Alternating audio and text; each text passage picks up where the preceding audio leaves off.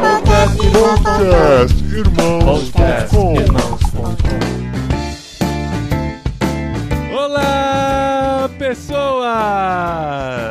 Podcastirmãos.com de número 343 entrando no ar. Eu sou o Paulinho, estou aqui com a Adriana e não consegui pensar em nada criativo porque tem um bebezinho aqui olhando pra mim, assustado com o meu grito. Ah, assustado nada, ele tá tentando entender a tecnologia. É olha só. verdade. Eu sou a Adriana e eu estou aqui com o Ismael, que não é o Eimael, gente, não confunda, é o Ismael. Mas ele é cristão também. Sou, sou cristão, muito cristão. Eu sou o Ismael e estou aqui com a Grace Kerlin, que é mãe do meu filho João Miguel e de mais uma renca que eu e ela cuidamos. Que legal. Gra-. Grace Kerlin. Grace olha. Kerlin. Ela pode ter falado só Kerlin, né? Mas É não, bem. tem que falar Grace. Então eu sou a Grace Kerlin, tô aqui com o Paulinho e com o meu filho João Miguel e com todos vocês. Aí. Seja bem-vindo. Ah, o João Miguel tem quantos meses? Três meses. Três meses. Três meses. Dá um alô aí, João é muito Miguel. esperto, É. muito esperto. Vocês vão ouvir que ele está no colo da Kerlin. E eu não consigo falar Kerlin, porque Kerlin. não é o nome dela Kerlin, é Kerlin. Kerlin. E ele vai participar aqui com a gente também. Pode ter algumas participações, não tem problema nenhum. E acompanhando a gente também está a Gabriela. Ê, Vai. Ela não quer participar do programa. Mas tá sendo obrigada. É, tá aqui. Ela vai participar com gestos e a gente vai traduzindo pra você. Ela tá aqui perto da gente também. E nós vamos falar aqui de um tema diferente. A gente vai falar aqui sobre crianças e adolescentes em situação de risco, porque essas pessoas que estão aqui com a gente trabalham com isso. Eles são pais sociais numa entidade. Entidade não, né? Entidade parece que tá né? É, tá recebendo alguma descendo, a gente tá coisa. numa mesa branca aqui, né? A gente aproveita. Tem uma entidade aqui com a gente. Eles trabalham na organização Esperança Sem Limites, são missionários, vindos do Pará, de Belém do Pará. É o E lugar onde tem Iquaraci. o verdadeiro açaí, olha só. verdadeiro Verdadeiro. Porque aqui em São Paulo vocês tomam sorvete, desculpa. É, mas é, é mesmo. Tanto que tem sorveteria que tem açaí. tá Não, junto, um assim. sorvete no que tu gosta também, né? Lógico, eu amo, não tenho problema. tem, nenhum. né? É, o que tem, a gente come. Tem pra hoje. Pode ser com granola, sem granola. Inclusive, aqui onde a gente mora, tem vários desses lugares naturebas que eles falam: Ah, vocês querem experimentar o verdadeiro açaí? A gente come, nossa, não, já traz o com Guaraná, com mesmo. Não, mas eu tenho que confessar de que não tem. É. Eu fiz uma experiência de provar esse verdadeiro açaí aqui. É, não é Foi nada uma das verdadeiro. experiências mais traumáticas da minha Então, vida. então a gente tem que ir pra lá experimentar, né, amor? Não, a gente tem que. não, não, eu não sei o que que é o verdadeiro açaí. Não tem, a gente não tem padrão de Vou me comparação. comprometer, meu pai tá vindo daqui a Aê, algumas aê. semanas. Ah, opa! Promessa de político É- ou não? não, é Emael promessa ou de Ismael? parência. Ei, ei, ei, Mael. E a gente vai falar então sobre esse tema aqui com essas pessoas muito especiais que são aqui, moram aqui em Campinas, aqui pertinho da gente. E a gente vai falar sobre crianças e adolescentes em situação de risco nesse programa do podcast Irmãos.com.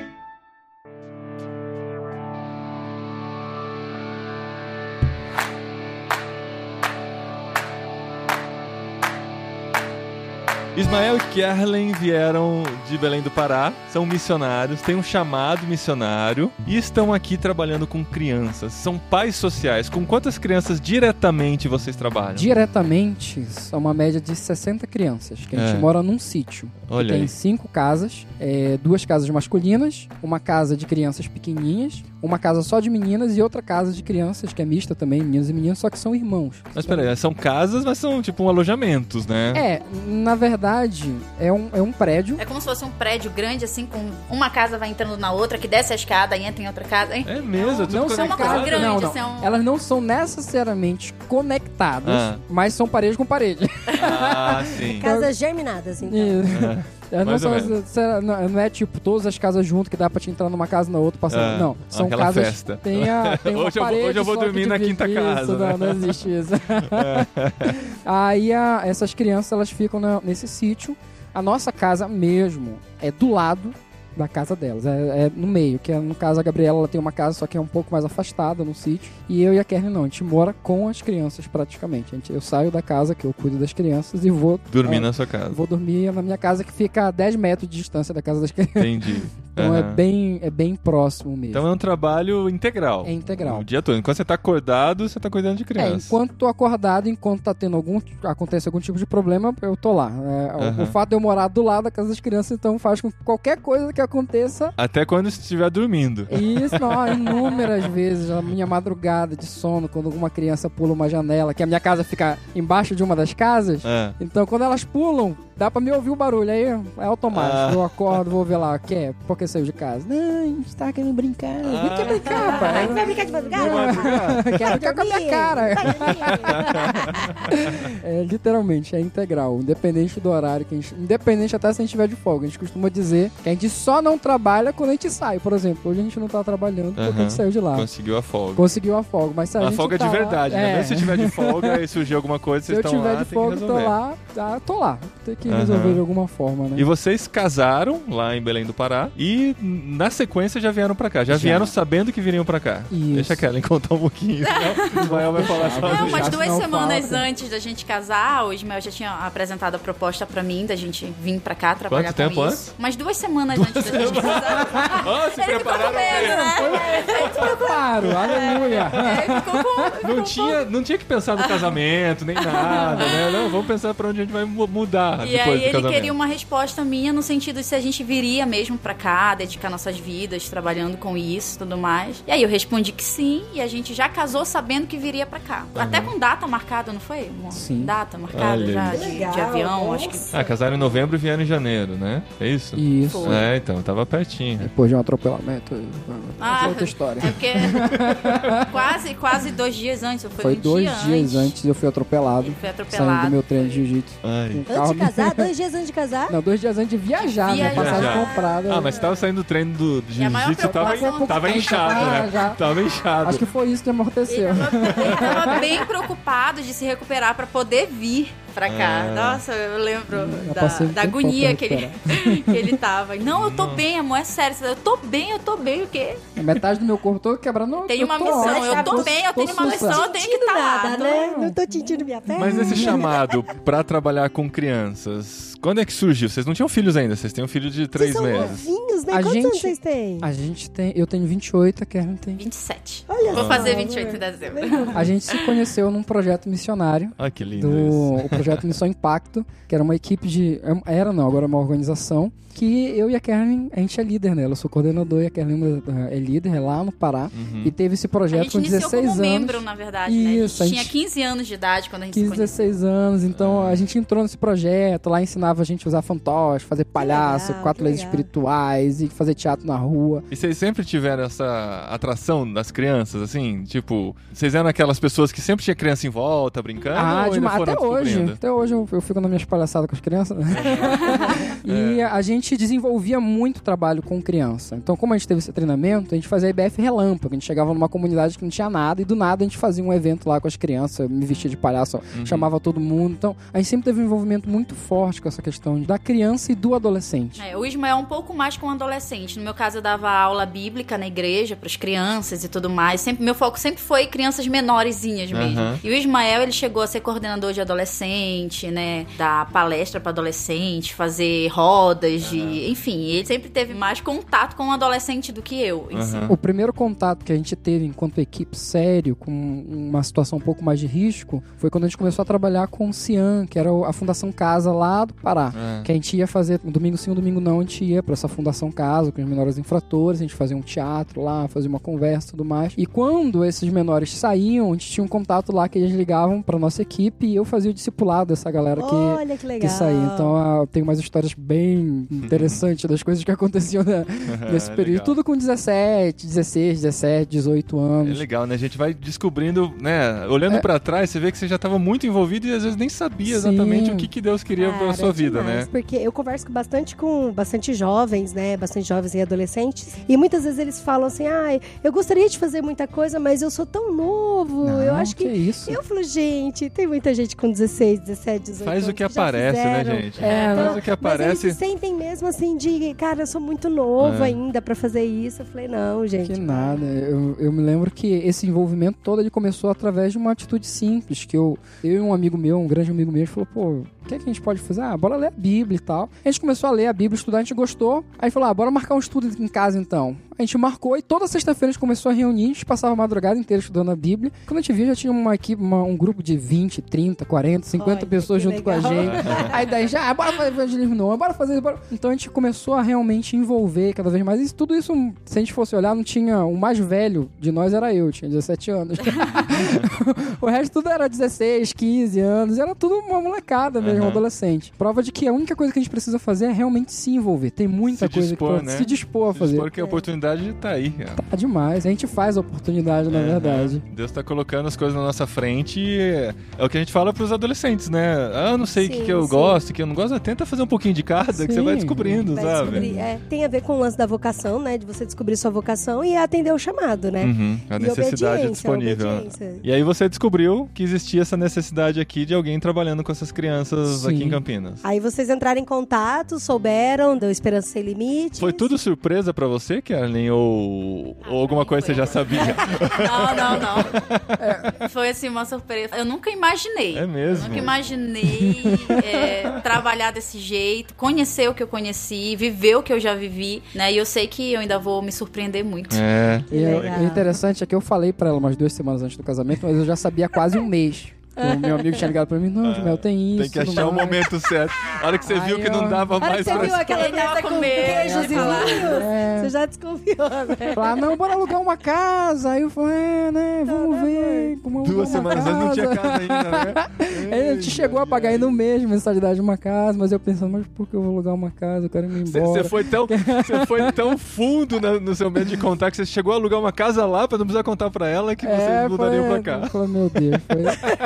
É porque eu nunca tinha saído de casa, né? Nunca tinha É. me separado da minha mãe, Ah, né? Do- Imagina a Enfim, pra mim foi, foi tudo muito, muito novo mesmo. Aham. É, que na verdade o grande desafio nunca foi meu, porque meu coração desde os 16 anos já tava querendo ir embora, queria ir pra uma missão que ficava lá no Paraguai. Meu coração sempre ardeu por isso. Com 20 anos eu saí de casa e fui pra missão e tudo mais, e a Kerlin não. Pra Kerlin tinha sido tudo realmente era novo. Ela não tinha, nunca tinha saído do Pará, nunca tinha se envolvido dessa forma, tudo mais. Então, o convite da gente casar Já era novo, já E ir era pra São- novo. E ir pra São Já Paulo, né? O centro do movimento do Sim, Brasil e tal, né? É complicado. Então, pra mim, ela foi muito mais corajosa. Porque realmente, quem foi que abriu mão radicalmente foi ela. Entendeu? Foi ela que abriu mão radicalmente. Mas é muito vir, resposta de oração, Não, né? Ela. Aceitar, assim, e vir embora. É muito Deus falando pra vocês, Mas vai, fala, então Kellen, vai. e aí? Ainda tem esse sentimento de por que, que eu tô aqui ou não? Não, hoje não.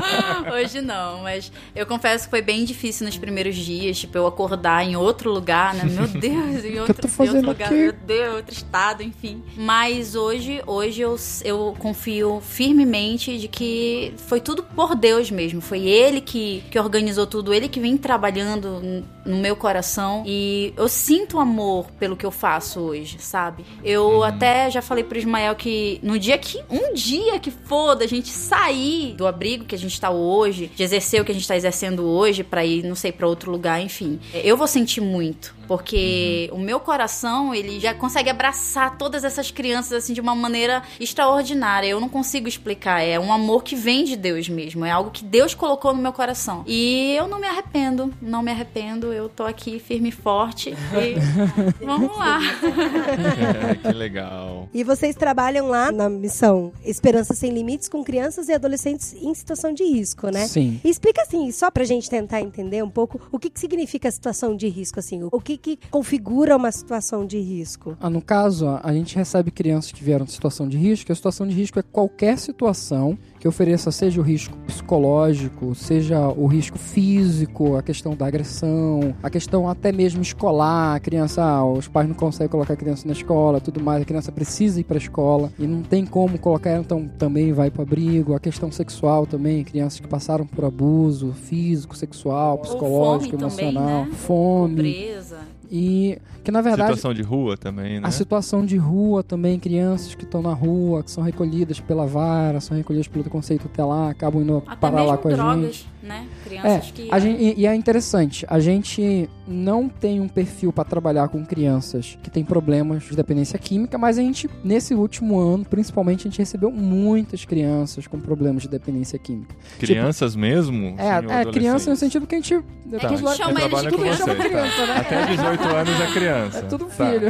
Então, Entendi. e, e- mas basicamente da idade de 13 anos pra cima já tem crianças que têm problema com, com seja com Dependência maconha, seja com uma cocaína, tudo mais, então varia muito. Mas é, a gente tem recebido muitos casos desse, mesmo a gente não tendo a estrutura pra lidar com isso, que querendo ou não é uma outra estrutura, é um Uhum. outro tipo de, de demanda que a gente tem. E esse último ano tem sido nosso quebra-cabeça, que a gente tem tentado lidar com essas crianças que já têm mais uma dependência química, tudo mais. Mas no geral, são crianças que vieram de qualquer situação que cause risco pra ela. Uhum. É até interessante falar esse ponto do- da questão econômica, que na verdade a questão econômica é o, não chega nem ser o fator principal que leva uma criança a ser tirada de dentro de casa. A gente acredita que por mais que o pai não tenha uma condição financeira muito boa, ele tem capacidade para dar cuidado, amor, carinho para a criança. Só se a criança estiver passando realmente fome, estiver em um estado muito precário. Os fatores de violência física, emocional, psicológica, sexual, esses são os principais fatores que levam a- o governo a tirar a criança do seu lar e levar ela para um abrigo.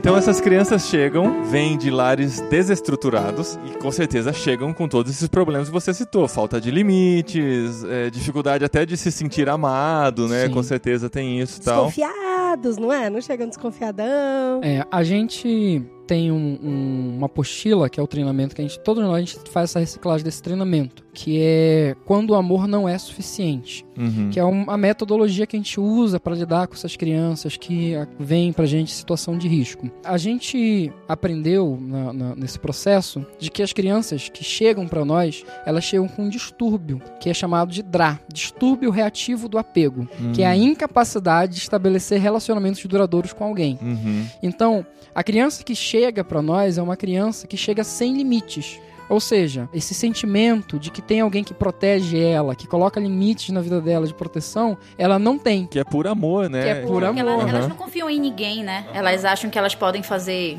tudo sozinhas, resolver Uhum. tudo E elas sozinhas. buscam essa, essa dependência somente delas, não é? Sim. Essa na, autodependência. na verdade, Essa independência, Essa né? independência, é verdade. na verdade, a realidade ela é a nua e crua é a seguinte: qualquer criança dessas que mora com a gente, se for largada na rua, não vai morrer, entendeu? Ela tá num estado que a gente chama de estado de sobrevivência. Ela vai sobreviver. Entendeu? Aos trancos e barrancos, mas vai sobreviver. De alguma forma ela vai sobreviver porque ela aprendeu que ela precisa sobreviver por ela mesma. Hum. Entendeu? Então, quando a gente entra, o nosso processo como pai social e mãe social é fazer com que essa criança ela entenda que agora ela não precisa mais estar no controle da vida dela. Uhum. Que agora tem uma pessoa que tá pra cuidar dela. E isso não é errado, né? É. Cuidar e Isso. educar, né? Sim. Ensinar, instruir, né? Os caminhos que elas devem seguir, porque por elas mesmas acabam fazendo escolhas bem. É. Que chocante E- e, isso, assim, né? Como, e, e como que elas lidam assim, com as frustrações delas? Porque assim, de uma certa forma, ela acaba buscando essa independência e aí quando Buscando, vocês... não, não é nem buscando, né? É o que tem pra ela, né? Sim, é, é. Só que aí, quando elas recebem essa palavra de que vão ter pessoas que vão cuidar, que vão estabelecer limites, que vão cuidar delas no sentido de orientar os caminhos, e aí, de repente, em muitos momentos, eu acredito que vocês tenham que falar não pra eles, A né? Sim. todos. E aí, a palavra mais doce que tem na nossa boca é não. É. e aí como eles lidam com Qualquer esse pai, não, né? assim? Qualquer eles não pai. têm vontade de- Agressivos, são super agressivos. Eles chegam sim a desobedecer, a xingar, eles descarregam toda a raiva, né? Nós somos o alvo da raiva deles. E vocês agora. estão preparados pra isso, né? Vocês sabem que Exatamente. eles vão chegar assim, né? A gente fala é. que quando chega uma criança nova lá é um mini furacão por dois meses, no mínimo. É mesmo.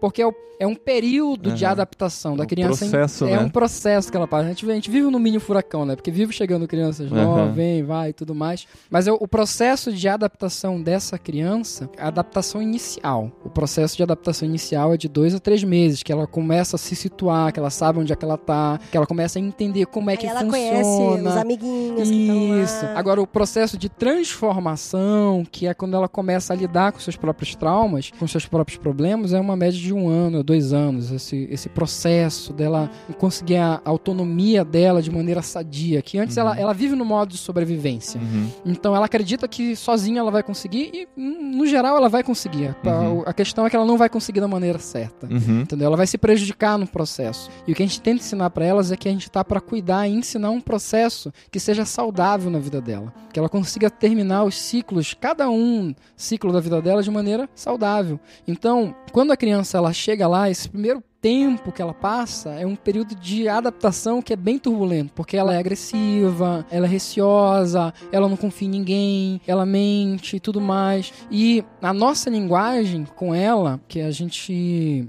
coloca, é justamente a linguagem do limite. Uhum. Por quê? Porque a gente entende que a primeira linguagem que a criança aprende, por exemplo, meu filho que está três meses aqui, é a linguagem do serviço. Eu estou oferecendo um serviço de proteção a ele. Ele chora, com fome, eu vou lá e dou. A minha esposa vai lá e dá de mamar para ele. Então ele vai aprendendo esses limites que é das necessidades básicas dele.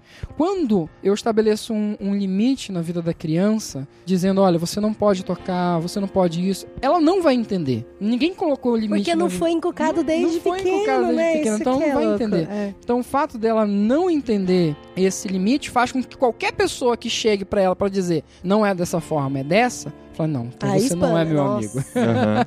Aí vem o furacãozinho, né? Sim, aí vem um furacão, aí não, não sei o que e tudo mais. E a gente aprende a ter uma firmeza muito grande nesse ponto. A gente fala, não, um não é não. Se, se você tá pedindo uma coisa pra mim e eu digo que é não, você pode pedir um milhão de vezes, vai continuar sendo não, Uhum. até que você aprenda aquilo Até que ele você tem pra entender. aprender. Em dois meses aprende? É. Ah, quem gente. Em casa demorou um pouquinho mais. Não, dois meses demora. É o tempo só pra se adaptar.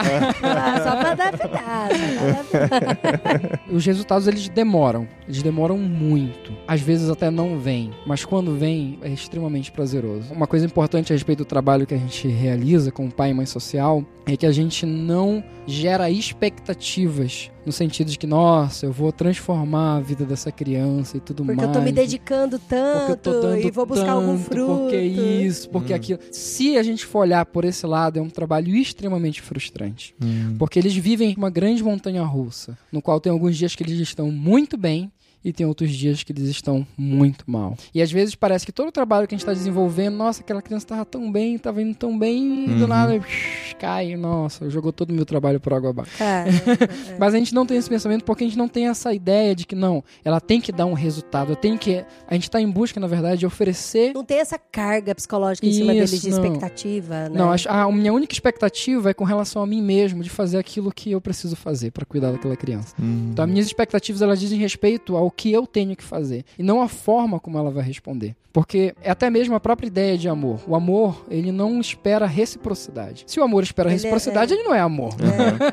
Então eu tô Egoísta, amando pra né? ser amado, entendeu? Uhum. E o- a forma de amor que a gente dispensa é justamente eu estou amando você. Se você vai me amar de volta ou não, isso vai ser uma coisa sua. Mas o que eu tenho que te dar é esse amor. E vocês já lidaram com situação assim de crianças ou adolescentes que estavam em profunda depressão ou tentaram suicídio? E se vocês têm uma equipe multidisciplinar lá, psicólogos que trabalham com isso? Sim, a gente tem muitas crianças que vieram, que tem problema de se cortar, tudo mais, a, se automutilar. Inclusive já teve um fato de uma menina que tentou se matar, pegou um pedaço de vidro, tentou se matar. Aí tinha uma educadora lá que é educadora noturna, a gente tem, tipo, a gente tem muita gente que trabalha. Então, enquanto a gente tá dormindo, existe um educador que tá cuidando do sono deles. Olha, que legal isso. E aí a educadora noturna tava lá e todos nós somos uma equipe assim cristã, né? Isso a, a empresa ela contrata pessoas que têm princípios cristãos para que a gente possa ensinar as crianças, né, no caminho certo em que eles devem andar. E aí a educadora noturna tava lá, ela cuidou de todo esse trâmite, orou com a menina. No outro dia ela foi atendida por psicólogo, né? Olha que só. a gente tem psicólogo, tem é, pedagogo, assistente social, assistente social, tem todo tem todo um mais. aparato, né? Então, qualquer coisa que vier acontecer, sempre tem alguém pra resolver, ou se não resolver ali na hora, direcionar pra quem possa, tenha mais capacidade pra resolver. No caso, a gente não a empresa ela não contrata só cristãos. Tem outras pessoas que não são cristãs e tudo mais, mas a gente tem um princípio cristão que a gente que a que gente rege que todo rege o trabalho, mais. né? Uhum. E na verdade, do trabalho em si que a gente realiza, as principais ferramentas que a gente utiliza, que a gente chama que é é um tripé que a gente usa, que é o Quando o Amor Não É Suficiente, que é uma apostila de uma americana que ela tinha um trabalho com os filhos dela, que ela, ela era autodidata, ela não tinha nenhuma formação. Depois ela se formou em psicóloga e tudo mais, mas ela percebeu que existiam algumas técnicas que ela usava para criar os filhos dela que funcionavam para crianças que vieram de casas problemáticas. E nisso ela cuidou de várias crianças depois que vieram desse problema. E ela escreveu um livro a respeito disso que era Quando o Amor Não É Suficiente. E a apostila que a gente trabalha, o Como Educar Crianças e Adolescentes em Situação de Risco, que é o livro do superintendente, que também é pastor, que é o pastor Derli, que é o nosso pastor, e a cultura positiva de pares, que são, é o tripé teórico daquilo que a gente trabalha com as crianças.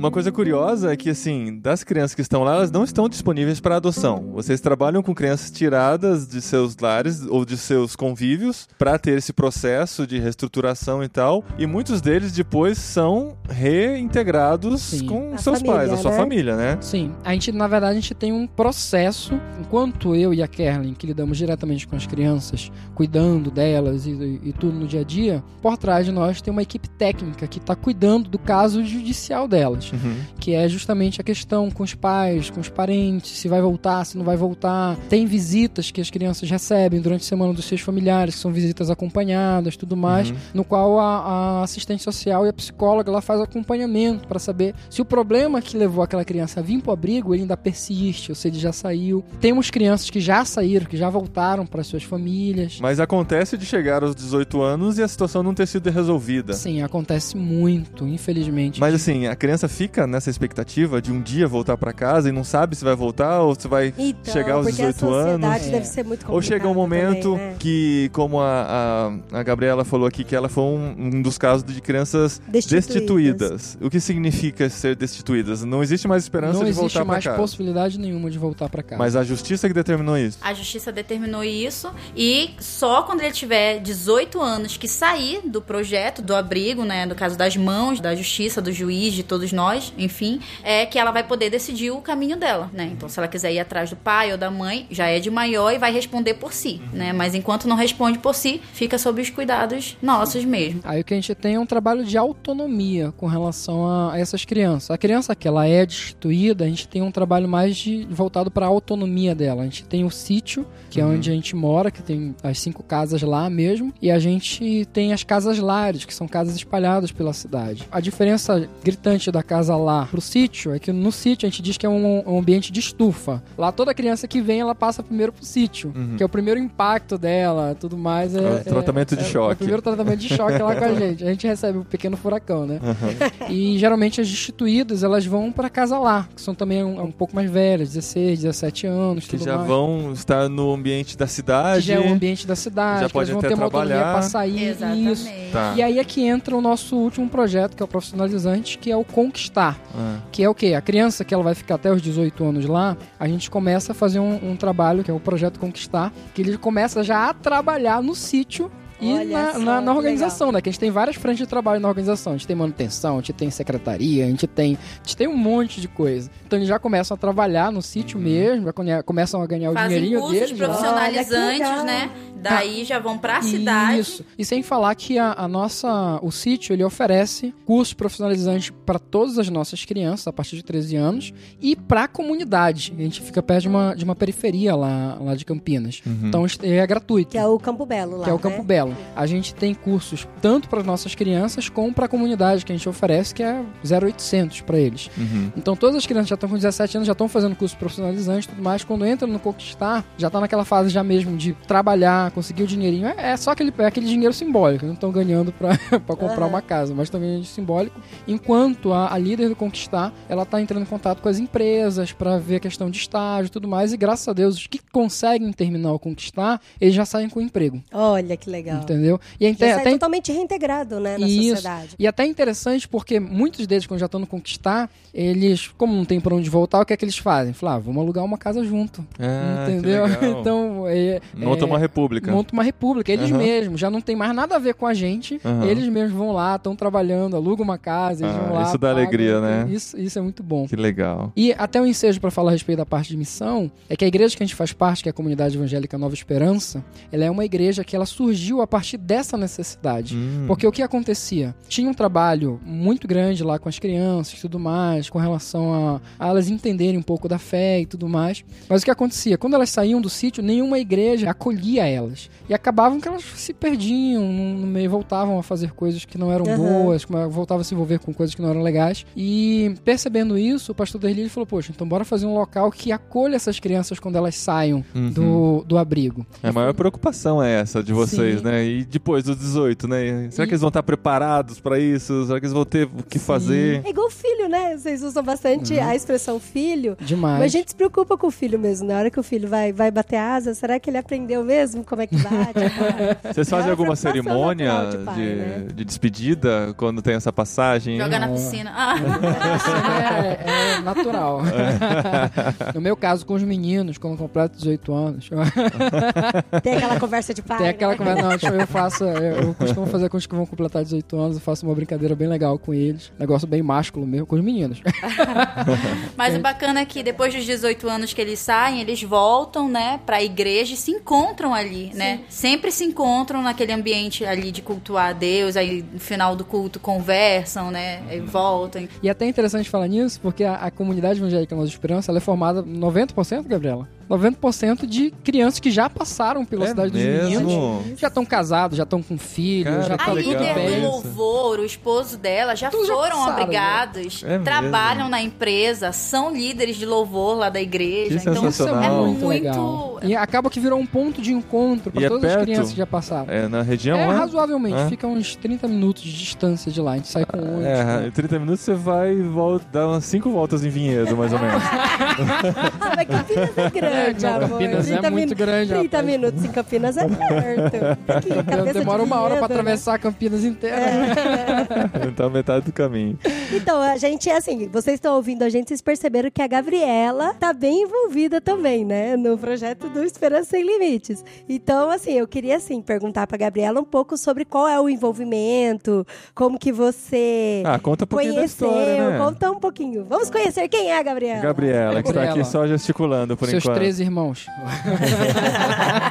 Ó, sem spoiler, hein? Sem spoiler, Como que é, tá, Gabriela? Boa Vou- tarde, mas isso é uma verdade mesmo. Eu sou uma família de três irmãos. 13? três irmãos. 13. Mas Isso. quantos foram pro abrigo? Foram seis. Seis? Seis foram para abrigos, porque a gente veio de uma situação de risco mesmo, né? Que na casa onde eu morava com a minha mãe, não tinha estrutura pra gente morar. A gente passava fome mesmo, ficava mendigando aí nas ruas. E minha mãe também era usuária de droga. Então a gente precisou ser retirado delas, né? Aí três irmãos meus foi para da criança feliz, né? E depois a gente foi pra cidade dos meninos, quando eu completei uns 9 anos de idade. Diferente da cidade dos meninos, lá no Lar Criança Feliz tinha a questão, né, mais forte, né, da adoção. Daí eu não quis ser adotada, então eu fui ficar junto com os meus outros irmãos, que estavam na cidade dos meninos. Como criança, você pode escolher não ser adotado? Sim, você É? tem escolha. Olha, eu não sabia. Eu não Ah. sabia. Que legal. Você tem escolha. Mas por que, que você tomou essa decisão? Com quantos anos você tinha, mais ou Eu menos? tinha 9 anos. Nove. Pela experiência que você viveu, pelo seu passado dentro da sua casa. Ou pra ficar perto dos seus irmãos, é porque... É, com três Olha, irmãos. né? eu saí muito nova, eu saí com 4 anos de idade. Aham. Então eu praticamente não lembro de nada. Dos meus 5 anos pra baixo, eu não tenho memórias nem boas e nem ruins. Uhum. Então eu só lembro do tempo que eu estive no abrigo em diante, né? Uhum.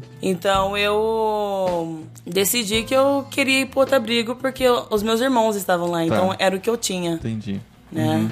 Igual eu tenho irmãos meus que foram adotados internacionalmente e também aqui no Brasil também eu tenho irmãos que estão com outras famílias. E aí, então, você ficou no abrigo até os 18. Isso, eu fiquei até os Fez 18 carreira no anos. abrigo. Fiz carreira. Fez carreira e foi promovida. tipo isso. Daí hoje eu trabalho na cidade dos meninos, né? As crianças até brincam, né? Que não tem como dar nó em mim, né? Porque, Não tem mesmo. conhece tudo, Conhece Sim, tudo, rapaz, é um negócio. Tudo. Até a questão de, tipo, da manipulação, a gente sabe tudo, sei tudo. Antes da criança errar, a Gabriela já tá. Hã? Quê? Não. Já antecipa, né? É, tipo. Mas você saiu aos 18 e já foi trabalhar lá ou você teve um tempo fora e depois retornou? tá Isso. você tá com quantos Eu tô anos com hoje? 23. 23. E antes disso, né, eu passei um tempo na cidade dos meninos, em torno de 10 anos. Entre esses 10 anos, eu fiz cursos profissionalizantes, tive a capacitação, né? Hum. E quando eu fiz 17 anos, eu fui pra classe Conquistar, né? Uhum. E nisso eu tive todo um trabalho pra ensinar a pegar ônibus, é, ensinar o caminho de ida e volta. E eles me colocaram em uma empresa, né? Eu trabalhei por nove meses em uma padaria. Mas trabalhando e morando na cidade dos meninos. Ah, você não foi pra Casa Lar, então? Eu fui pra Casa Lar. Ah, você foi. Isso, eu Que fui pra faz Casa parte Lar, da que faz vida. parte da cidade dos meninos. Ah, tá. Isso. Aí eu fiquei morando lá, numa casa só de meninas. Na época era só meninas. Então eu morava nessa. Na época chamava República. Aí eu morei esse tempo na República e depois eu saí, fui trabalhar na padaria e eles me chamaram de volta pra trabalhar. O pastor Sidney, na época, que era o coordenador, ele me chamou de volta pra estar trabalhando. Aí eu aceitei. Mas você fez alguma formação na área de assistente social, não? Formação da vida, assim, né? pra quê, né? Pra Pra que que precisa ter mestrado, já tem doutorado nisso? Não, é que você fez alguns cursos profissionalizantes, eu pensei que podia ser alguma Isso, coisa eu nessa fiz, área. É, fiz todos os cursos possíveis que a Cidade dos Meninos oferece, né? Que são Uhum. cinco, Hum, mas nenhum na área de, da educação. entendi. Uhum. Entendi. E o spoiler da vida dela É. é de que a mãe dela, ela trabalha hoje lá na cidade dos meninos. É mesmo. Aí. Tá liberta, livre, Caramba! feliz. Maior spoiler. Nossa, Verdade. sua mãe trabalha lá. Isso, minha mãe trabalha. Faz parte da comunidade evangélica Nova Esperança. Isso, é porque minha mãe ela foi viciada no crack por 20 anos, né? Uhum. Aí, depois de muito tempo, de muita oração, né? Porque o pastor sempre falava pra gente: ah, coloca os pedidos de oração aqui no gasofilas. E a gente sempre Uhum. fazia isso. Ah, eu sempre orava pedindo pra Deus mesmo a transformação da minha mãe, porque por mais que eu depois, depois de. Quando eu tinha uns 4 anos, eu fui ver minha mãe depois de 8 anos, com 12 anos apenas, né? Uhum. Aí, tipo, ainda teve o processo de perdoar minha mãe e tudo mais. E depois disso ela aceitou, né? Ela aceitou ir pra clínica de recuperação, porque o que eu amo mais na cidade dos meninos, no todo, é essa questão de que não trabalha só com o acolhido, né? Trabalha com a família também. Daí deu a oportunidade de minha mãe ir pra uma casa de recuperação. Daí ela teve. Ela se restaurou. É, como é que fala? Palavra, gente? Difícil. É. Depende, depende do que você tá querendo dizer. Ela se. É isso. Reestruturou. É isso. Essa palavra que é tão difícil. Tá. E hoje ela faz parte também da comunidade Nova Esperança e tá trabalhando com a gente lá também. Que gostoso. Já faz oito anos que ela trabalha lá. Que Caramba, legal. Que história legal. E seus irmãos, você tem contato com eles ainda? Com Os meus irmãos eu tenho contatos, com os seis eu tenho contato e com os que foram adotados eu não tenho contato, porque tem aquele processo, né? Quando é adoção também, só depois dos 18 anos que a criança decide, né? Se ela quer também conversar Ter com, contato ter ou não, contato né? ou não. Uhum. Então eu não tenho contato com os demais, só com alguns. Caramba, que Que história legal. Eu não esperava por essa hoje. É, que legal, Falo muito que eu sou o legal. maior promovedor da história da Gabriela. Onde eu chego, eu falo, olha, a Gabriela lá. Gente, Vocês conhecem tem que ela? Tem que Gabriela. conhecer. muito bom, gente. Muito Que bom. bom, fico feliz que você resolveu contar pra gente também, É, né? então, aí ela ia ficar guardando pra ela aí, ó.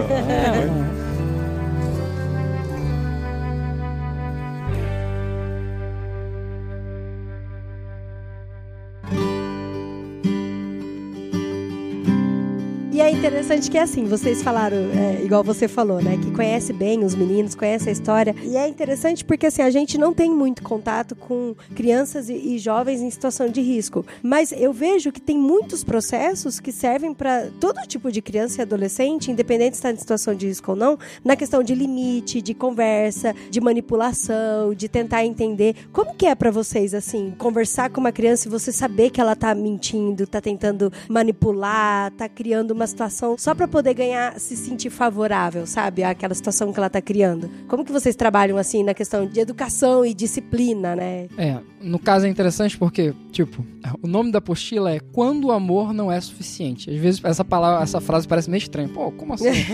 como assim o amor não é suficiente? Aham. E ah, ela fala justamente quando é que o, o amor ele não é suficiente? Quando a criança não entende ainda o que é o amor. Aham. A gente fala que os limites, eles falam de amor. Se eu tranco a porta da minha casa, é porque o que tem dentro dela é valioso. Lá é um limite para as pessoas que estão na rua. E esse limite que a criança não teve foi justamente o, o, o que ela deixou de perceber a respeito do amor, que o- a pessoa que diz não pra ela, na verdade, tá protegendo ela, tá deixando pro tempo certo. Sim. Então, isso é um Uhum. processo doloroso. Não, e isso tá acontecendo em, em- muitas situações de famílias. Sim. E hoje em dia que tem muitos pais que não falam não. Não Uhum. falam não. E isso é um problema, isso cria crianças problemáticas. E no nosso caso, o que acontece? A gente tem uma disciplina que a gente cria as crianças. Então, quando a criança ela comete alguma coisa, ah, ela xingou, chamou palavrão, quebrou alguma coisa, bateu em alguma criança, fez alguma coisa que não era pra fazer, a gente coloca uma coisa que chama de consequência, que é o quê? Todo ato da criança gera uma consequência. E essa consequência é justamente um, um- é o que é que ela vai, vai fazer? Ela vai restituir através de alguma tarefa útil o que ela fez. Se ela quebrou, ela vai consertar. Se ela não conseguir consertar, ela vai dar algum outro jeito, vai fazer alguma outra coisa para compensar o que aconteceu. Porque, voltando à ideia de que elas têm DRA, esse distúrbio reativo do apego, o fato delas não conseguirem se apegar a alguém, delas não conseguirem ter esse, essa visão de, poxa, essa pessoa é, eu amo de verdade, é uma pessoa que quer cuidar de mim. O fato delas não terem isso faz com que gere uma série de transtornos. Elas não conseguem confiar, elas são manipuladoras, elas agem, elas vivem em modo de sobrevivência, elas fazem as coisas para benefício próprio. Então, tem uma série de transtornos que gera tudo isso. E quando aparece um adulto para ajudar ela, é interessante isso porque o adulto que aparece para ajudar ela tem que ser um adulto que ela consiga enxergar como alguém forte. Uhum. Nenhuma Tem que ter um criança pulso firme, né, pra lidar. isso. E é interessante porque nenhuma criança que tem o DRA, que tem esse transtorno, que passou por esses traumas, nenhuma criança vai ser transformada se a pessoa que é o responsável por cuidar dela não for alguém que ela enxergue como forte. Porque senão ela vai tentar engabelar. Sim, sempre, tudo mais.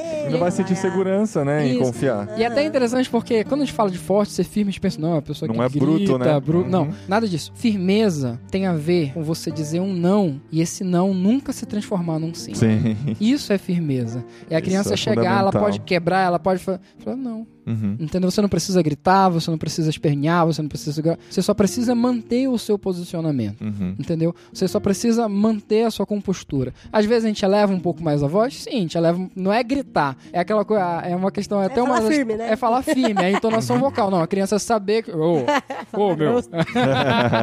é a criança saber que. Sim. Não, não, não é isso pra, pra fazer.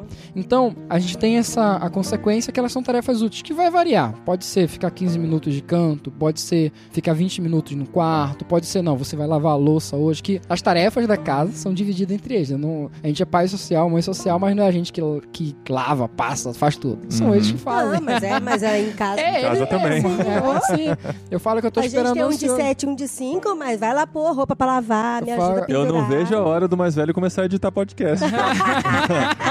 Eu falo que eu não vejo a hora do meu filho, eu, que é meu pai, né? Ele fazia muito comigo, ele tava sentado assim na sala, né? Tinha um controle da televisão na frente dele. Eu tava lá em cima no meu quarto. Ah, Já não. imagino. Ismael!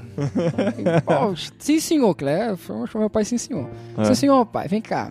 Pega esse controle aqui pra mim.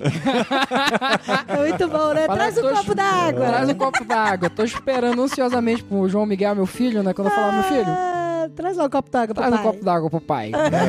Já cansei. de- Viu? E daqui uns anos eu quero que vocês voltem. Agora é muito cedo, ele acabou de nascer. Eu quero que vocês voltem e falem o quanto foi diferente criar o João Miguel do que é criar as crianças que estão lá, sabe? Porque vocês vão sentir uns choques, né? Com certeza. Sim, Vai ter umas dificuldadezinhas aí de lidar com ele, né? Nessa fase de crescimento, né? É, e e tal. sem, sem falar que ele tá crescendo com todo mundo, né? É, ele tá crescendo junto, é Ele verdade. tá crescendo rodeado de Fofinho, toda gente. criança. Muito Mas bom. é isso, o pessoal que tá ouvindo a gente, quiser conhecer Cidade dos Meninos, Uhum. conhecer o projeto Esperança, Esperança Sem, sem Limites. limites. Quais são os contatos? Vocês têm página no Facebook, Sim. site? A página do Facebook é Esperança Sem Limites mesmo. Uhum. É uma ONG. Lá na própria página, tanto a, a página como o site, www.esperançasemlimites.com.br. Eu acho que é, é ponto .org, você tem que confirmar. Ah, o link tá no post aqui. Tenta um, se não for, Se não for, É ponto .org.br. .org, tá. E pode entrar em contato. A gente recebe, costuma receber muitas visitas no final de semana. Vai ter o contato lá no site que você pode estar agendando uma visita. Hum, pode ir tanto A um gente grupo- vai, André. Ah, De com pessoas. certeza. com Ó, a certeza. promessa online. É, ó, é Não, uma com promessa certeza online. mesmo. A gente vai. e Vou lá, gente vou lá tomar um cafezinho com a Gabi, hein, ó. Ah, assim mesmo. Pode ir tanto um grupo de pessoas, ah, não, pô, eu quero com a minha igreja, ou com a minha empresa, ou com um grupo de amigos, E ou se um as grupo da pessoas pessoas quiserem faculdade. doar, né, alimentos, brinquedos, tudo E até tem interessante, como. pessoal de Campinas, da região de Campinas, de São Paulo, tudo mais, a gente tem cinco bazares espalhados pela cidade que recebem doações. Uhum. E a gente também recolhe, a gente tem um caminhãozinho, ah, pô, tem um sofá, eu tenho isso, tenho aquilo. Vem aqui, vai lá, Que pega, legal, recolhe o, o que tem e leva lá pra gente. Uhum. E a gente tem esses bazares espalhados que são, se chamam Bazar da Esperança. Então quando você estiver passando lá ver um Bazar da Esperança, já sabe que é da Que é cidade de vocês. Muito legal, joia. legal, gente. Legal. Muito obrigada pela participação de vocês. Foi muito especial. Nossa, gente, Obrigado pelo esforço de motivada. virem até aqui. Verdade, A gente marcou de em menos de 12 horas a coisa já estava acontecendo. Deu tudo certo, né? Deu tudo Graças a certo. Deus. É. E o, e o meu cunhado, Jeová, eu tenho que falar aqui, porque ele que ficou falando, não, ouve o irmão.com, pô, ouve esse, é muito legal e tudo mais. Ele falou, quando ele descobriu que vocês moravam aqui, liga pra ele, manda mensagem, faz, faz um podcast. ele, ele é pai social também, faz um podcast pra gente, faz Olha um podcast aí. a respeito disso e tudo mais. Que legal. Aí, seguindo o conselho dele, que foi, ah, vou mandar mensagem, vou falar. Que da hora. E que da foi, hora, graças a. Deus. Nossa, Um abraço pro Jeová, então. Obrigado por o Jeová abrir é esse da lá caminho. também? Ele é, de fica lá? É lá de Belém, Lá de. Belém. Ele veio Ah, pra cá Belém. também, que ele é casado com a minha irmã. Muito bom, gente. Parabéns. Deus abençoe os seus planos. Vocês também têm, né, o projeto de levar isso lá pra, Pra Ásia. gente Frase. Tem um É. desejo muito grande no coração de servir a Deus com isso lá na Ásia. E a gente acredita que Deus vai realizar esse desejo. É, do nosso Deus tá, tá cuidando de tudo. Deus Ele tá tá na frente. Muito bom, gente. Parabéns, viu? Obrigado. Valeu.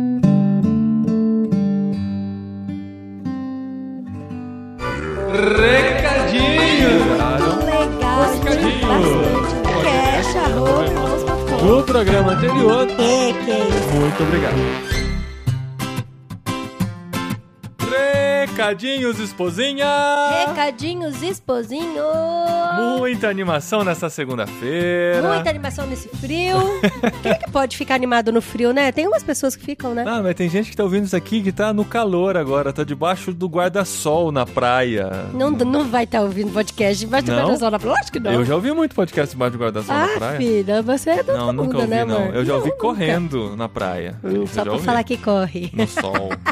É, eu sou atleta, atleta. Ai, socorro. E a gente tem uma novidade. Novidade. Aderimos, aderimos à moda. Porque Sim. você que já usa o PicPay ou ainda não conhece, pode instalar, é muito fácil. Está na loja Android ou na loja Apple, você adquire lá de graça. E é uma maneira muito simples de você pagar contas, ganhar algum dinheirinho de vez em quando. Sim, o famoso cashback, né? O amor? cashback é, vive tendo promoções lá. Se você pagar alguma coisa, você vai ter 20 reais de cashback de volta. Eu vou fazendo minha poupancinha lá, só pagando as coisas. Eu gasto dinheiro, é claro. Gasta, mas gasta. acaba recebendo um dinheirinho de volta. É, assim, basicamente é um aplicativo que você é, instala no seu celular pra você pagar as coisas. E de Aham. vez em quando você pagando as coisas, algumas coisas voltam pra você. Olha só que Exato. explicação básica. É legal até pra pagar, assim, saiu com a galera pra comer um lanche. Ah, é verdade, pra dividir, né? Pra dividir e tal, manda direto na conta do PicPay, enfim. E o PicPay oferece também um programa de assinaturas. Pra quem produz conteúdo, pode criar uma conta lá pra fazer recebimento recorrente, que é o caso de assinaturas. Gente, é muito simples, é muito fácil. Eu achei sensacional a ideia do QR Code, viu? E a QR Code. QR Code. Que Todo mundo sabe ah, que é por meio dele você consegue assinar algumas coisas. E a gente criou uma assinatura de irmãos.com pra você contribuir com a gente por lá também. Olha aí, por que não, Por que né? não? Por que não usar Exatamente. o PicPay para contribuir com irmãos.com? Você que pensa assim, nossa, acho que eu já usei essa desculpa em algum outro Já, momento. já, mas usa de novo. É. Ela é boa. Nossa, eu gosto tanto do podcast Irmãos.com. Se eu pudesse contribuir de alguma maneira, você pode, Pode, contribuir. gente, Sempre pôde, na verdade. Mas agora tem uma maneira mais fácil que é através do PicPay, esse aplicativo que você pode instalar no seu celular. E através do link PicPay, Pic é P-I-C, Pay, P-A-Y, picpay.me barra irmãos. Você entra nos planos de assinatura do podcast irmãos.com e lá você pode escolher entre as três formas de assinatura, que E começa olha com... só, olha só, começa com 5 reais. Ah. Às vezes a gente fala, ah, e aí, você quer participar do plano de assinatura de irmãos.com? A pessoa vai achar, nossa, eu vou ter que contribuir com 100 reais Deve por ser um mês. absurdo. 200 reais por mês. Não, gente, 5 reais por mês é a primeira cota. Aham, o primeiro plano que você já começa a contribuir com a gente. Gente. E contribuindo com 5 reais, a gente vai agradecer esporadicamente o seu nome nos recadinhos de irmãos.com. Isso mesmo, verdade. Agora, se você contribuir com 10 reais, olha só. Olha que top, 10 a reais, partir hein? de 10 reais, você entra numa lista que vai todo mês participar de um sorteio de pelo menos um livro que nós vamos oferecer em parceria com as nossas editoras parceiras. E além de ter o nome também esporadicamente Exatamente. falado nos recadinhos de É, irmãos.com, os, né, amor? os planos são cumulativos, né? Quanto Sim. maior, você vai absorvendo os planos de baixo também. Então, a partir de 10 reais, você entra nesse sorteio que vai acontecer todos os meses no Instagram de irmãos.com. Sim, mas e se eu não assinar o de 5 e eu não assinar o de 10, mas resolver assinar o de 15 15 reais? reais, que é o plano O que maior, eu carrego o na top. minha mochila? além do agradecimento, Além do além, de agradecimento. participar dos sorteios, você entra num grupo secreto de irmãos.com no Facebook que se chama Clube Irmãos. Olha que Irmãos.com. nome, que nome super original. É facebook.com barra barra clube irmãos. Você solicita acesso ao grupo lá assim que você entra nessa assinatura. E nesse grupo a gente vai discutir A gente temas. vai despir as nossas vergonhas. Ah, é? Eu as não. nossas máscaras. Isso não, a gente não já vai. faz. Isso a gente já faz. A gente já faz isso no podcast, inclusive. É já faz no verdade. grupo do Telegram. Mas lá a gente vai discutir temas de podcast com vocês. Vocês vão ajudar a gente a decidir os Assuntos, próximos temas. A gente pode colocar os- alguns comentários que a gente acha interessante falar no podcast. Exatamente. Vocês opinarem. A gente vai discutir os temas, a gente vai discutir os programas, a gente vai fazer algumas lives exclusivas lá com vocês. Sim, lives de recadinhos, por que não, né? Algumas, né, amor? Isso. Porque tem gente- vezes que a gente tá de pijama, É. né? Dependendo da situação, não rola. Meia furada. Mas a gente vai fazer algumas lives especiais lá exclusivas. E além de tudo isso, você vai receber em primeira mão o link para download do podcast antes de ser publicado oficialmente. A gente publica oficialmente às 11 horas da manhã no site e no aplicativo de podcasts. E você vai receber o link antes para ouvir algumas horas, provavelmente algumas horas antes, assim que ele fica pronto, para você poder ouvir, comentar, sugerir coisas, enfim. Você vai ter essa exclusividade de ouvir em primeira mão o podcast. Olha, Olha só, você vai ter acesso à capinha que vai ser do podcast antes de todo mundo.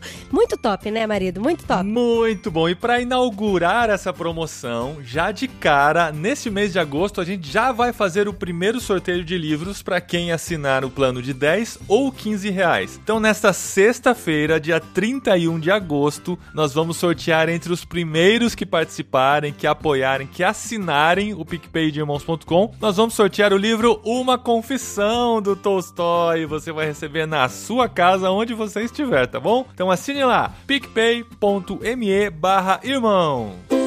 Na semana passada entrou um programa novo do Literário, aquele nosso podcast que a gente tem falado sobre livros. A gente falou sobre O Peregrino no Literário 002 e, pra variar, tá muito gostoso de ouvir, né? Tá muito gostoso, gente. Eu curti muito de novo. Ó, gravar é muito bom. A gente fica sempre muito eufórico gravando. Mas o Paulinho faz um trabalho de edição muito maluco que a hora que eu escuto, eu falo, cara, o programa ficou melhor ainda. Muito bom, muito obrigado, bom, marido. esposinha, obrigado. Muito bom, muito bem. Então ouve lá o Literário 002 com a equipe do Clube Ictus, com a gente e com um convidado especial, um amigo meu de muitos anos que manja muito do John Bunyan, do Peregrino, que é o Anderson muito. Zen que tá lá com a gente. Se você não ouviu, corre lá. A gente tá muito feliz com a repercussão desses programas, a gente tá muito feliz em fazer, em ler esses livros, em falar sobre eles. E a repercussão também tem sido muito legal, tem sido muito baixado, muito comentado lá no Telegram e em outros lugares que a gente tem de discussão, nos próprios comentários de irmãos.com. A gente tem visto que a galera tem curtido muito e a gente continua. Sim, e o próximo livro que a gente tá lendo e que a gente vai discutir no Literário 003 será Cartas de um Diabo ao Seu Aprendiz, do C.S. Lewis. Gente, é muito muito bem. engraçado. Como pode um livro que foi escrito há tantos anos atrás, parece que foi escrito, tipo, ontem, assim, pela minha tia que me conhece super bem. Sua tia te conhece bem? É? Conhece? É, tá bom. Então, se você quer continuar participando desse clube, lê com a gente o Cartas de um Diabo ao Seu Aprendiz, que no próximo programa do Literário, que é agora em setembro, a gente vai discutir esse livro também. Ah, eu só queria falar uma coisinha aí, um recadinho rapidinho. Semana passada eu tava em Londrina, lá com o pessoal do Encontro Cepal Brasil Regional, e também participei com a moçada lá da primeira IPI. Nossa, a moçada é muito velho, né? Muito. Muito. Com a juventude. Juventude também é velho, Com né? a galera. Com a galera lá da primeira IPI de Londrina, no Paraná, foi muito legal. E eu também gravei um programa com eles chamado Ampcast. Se Aham. vocês quiserem ouvir, dá uma olhadinha lá no que eu falei com eles lá, vão lá e pulam lá, tá no feed, tá em tudo quanto é canto aí. E tem o link no post aqui, neste programa também pra você ouvir. E no programa anterior, aquele diferentão, né? Antes do O literário. programa de gabiarra. O programa de de. Life Hacks. Tá bom? Eu gostei muito da repercussão também, a galera curtiu bastante. Às vezes eu vou fazer esses programas mais lights assim, eu falo, ih, a galera vai reclamar que não tem muita Nada, o profundidade. pessoal gosta, porque a Aí gente se identifica, né? É. Eu não me identifiquei com um monte de coisa, achei uns absurdos. Tipo, você ficar lavando louça com água fervendo o tempo todo. Meu, que, que Gastando gás, né? de gás, de tempo. E aí joga água quente. Eu até tentei fazer essa semana, mas aí eu joguei água quente na hora de lavar, eu quase me queimei. Eu falei, não, não dá certo essas coisas, não.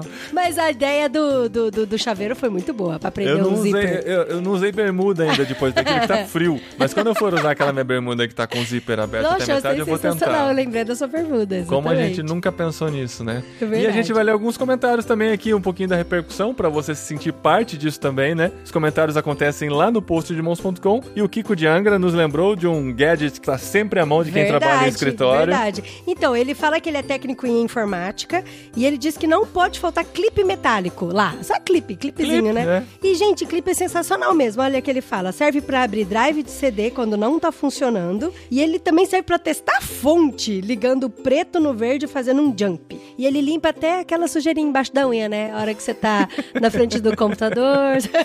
Que nojo, Kiko. que nojo. Você limpa com a sua própria unha. É, eu, eu- na verdade, eu não fico com unha grande. Agora que eu tô olhando, tá um pouquinho grande. Tá na hora de cortar tá aqui. grande. Mas não fico com sujeira embaixo de unha. Eu não trabalho com terra, gente. Não não precisa trabalhar com terra. O Kiko falou aqui que ele é técnico de informática e limpa sujeira com clipes. Tá que mais que tem de dica aí? Vai lá. Não, tem uma pergunta aqui do Lorival, muito interessante. Paulinho, me responda uma coisa. O MacGyver fazia life hacks ou gambiarra? Olha só, é MacGyver, hein? Que Eu vou que dizer falar, que o, o MacGyver fazia gambiarra. Pega muito mal, né, amor? Ele, é, Nossa, ele é gringo, deve pegou, ser hein? life hacks. Né? É, boa. Só porque é inglês, né? Só porque é inglês. Eu acho que tinha que avaliar cada caso, assim. Eu acho que a maioria das vezes era life hacks, porque salvava a vida e tal, né? Eram coisas. Mas a galera nova nem sabe quem é MacGyver, Não sabe né? que é o MacGyver. Era uma série que passava na hora do almoço na Globo, quando a gente chegava da igreja, que em português chamava Profissão Perigo. Profissão perigo, é verdade. Lembra até da música. Empolgante. E nem, e nem tinha em inglês essa. Não era vinheta, era vinheta criada pela Globo com uma música Nossa, de alguma não banda de rock, que eu não sabia. sou muito do rock, eu não conheço, mas era uma banda conhecida. Olha, gente, então aí, MacGyver era um pouco de tudo, né? Um pouco de gambiarra e um pouco de life hacks. Muito bem. Então, se você quer participar também do programa, comente lá em irmãos.com sobre esse programa aqui, que ficou um pouco mais sério, mas também ficou descontraído, né? Ficou emocionante, mas ficou muito legal também. A gente já falou aqui do nosso Impulso, que é o encontro de comunicadores cristãos que a gente vai fazer em Vinhedo. É um ECC. Na Olha Iba só. Viva, ECC, né? Gente É tipo de ecocardiograma. Ó, Ecocardio. ecocardiograma. Não, ECG, né? Tá certo. Crama, só se for. Mas então, o Impulso vai acontecer no dia 15 de setembro, aqui em Vinhedo, São Paulo, na nossa igreja. E a gente quer reunir aqui todo mundo que pensa em comunicação. Só que assim, tem uma notícia pra você. No quê? momento da gravação desses Hum. recadinhos, nós temos apenas e somente, que é a mesma coisa, 17 vagas disponíveis. Olha só. Caramba, meu. E tem uma galera que falou pra mim que tá querendo vir. Olha, vai Então, ficar dando bobeira. Essa galera que deixa pra última hora, Ah, vamos ver vai como é que vai estar ficar. lá. Vai ficar sem, ó. Tá acabando o mês de agosto, faltam ainda três semanas pro impulso praticamente e vai ficar sem vaga. Então corre, porque eu não garanto que vai ter vaga pra vocês se você esperar mais cinco minutos depois de ouvir esse recadinho aqui, tá bom? Nossa, gente, parece aqueles sites de reserva de hotel, né? É. Que fica. Só tem mais um quarto sobrando. O bom de fazer evento pequeno e pocket é isso, né? A gente consegue lotar antes, isso é muito legal e muito bom que a galera que tá vindo tá pensando muito. Sim, todo mundo é da área da comunicação, né, amor? Bem Aham. legal, bem legal Tá mesmo. muito afim de ter esse tempo aqui e a gente quer que você que está muito afim esteja aqui também no dia 15 de setembro.